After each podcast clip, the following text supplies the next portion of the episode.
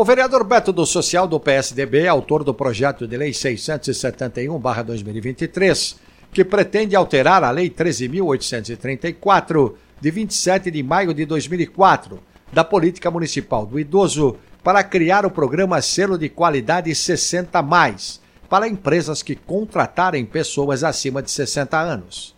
A intenção é incentivar a empregabilidade da população idosa através da certificação de firmas que adotarem o recrutamento de pessoas com mais de 60 anos.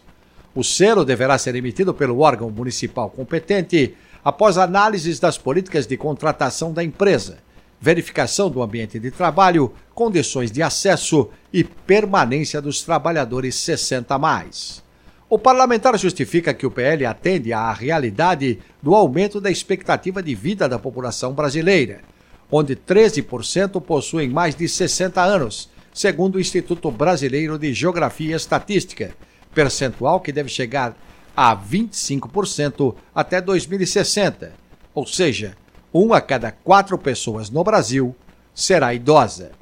Detalhes no texto da jornalista Andrea Godoy no portal da Câmara. Sãopaulo.sp.leg.br